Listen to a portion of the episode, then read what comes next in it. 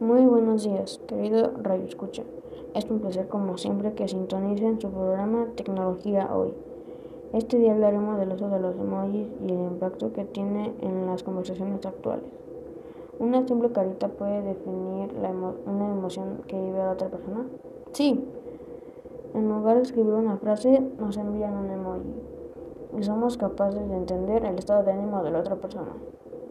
Esto ha logrado establecer una conversación más práctica.